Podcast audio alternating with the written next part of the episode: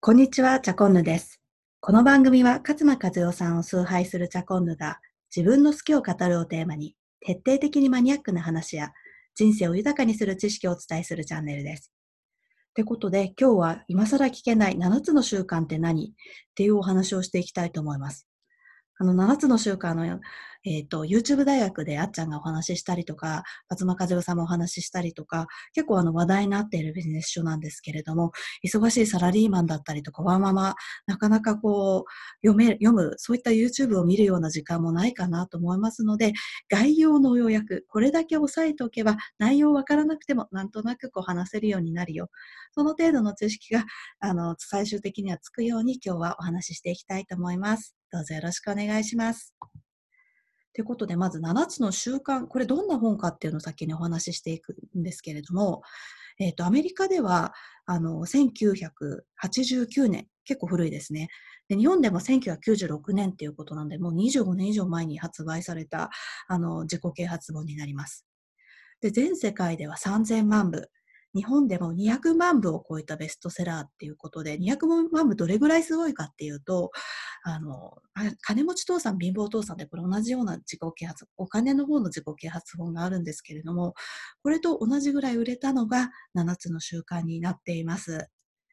で、自己啓発の金字塔って言われてるんですけれども、これがなぜかっていうのを、まあ、後々お話ししていきたいなと思います。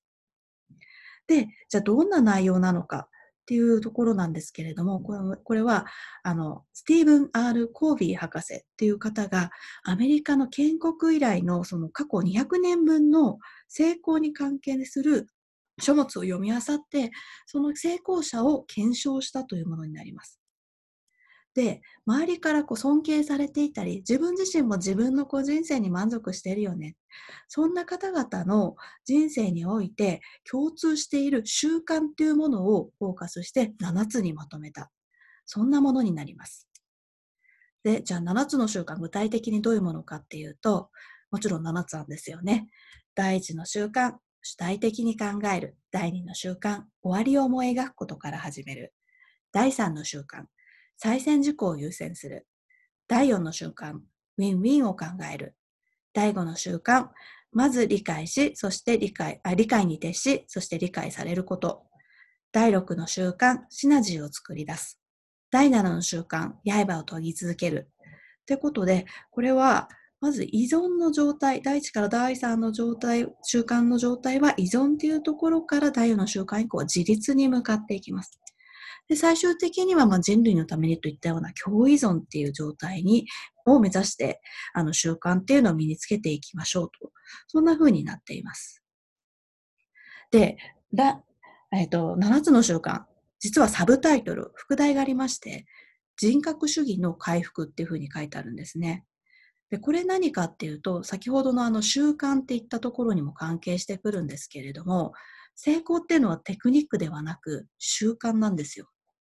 習慣とは日々の中でその人が無意識に行ってしまうことであったりとか、まあ、考え方、行動の特性っていうふうに言われてますけれども、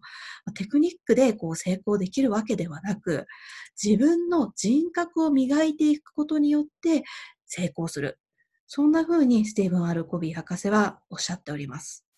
なので、成功に近道はなし、地味にコツコツ7つの習慣っていうのを1個ずつ身につけていきましょう。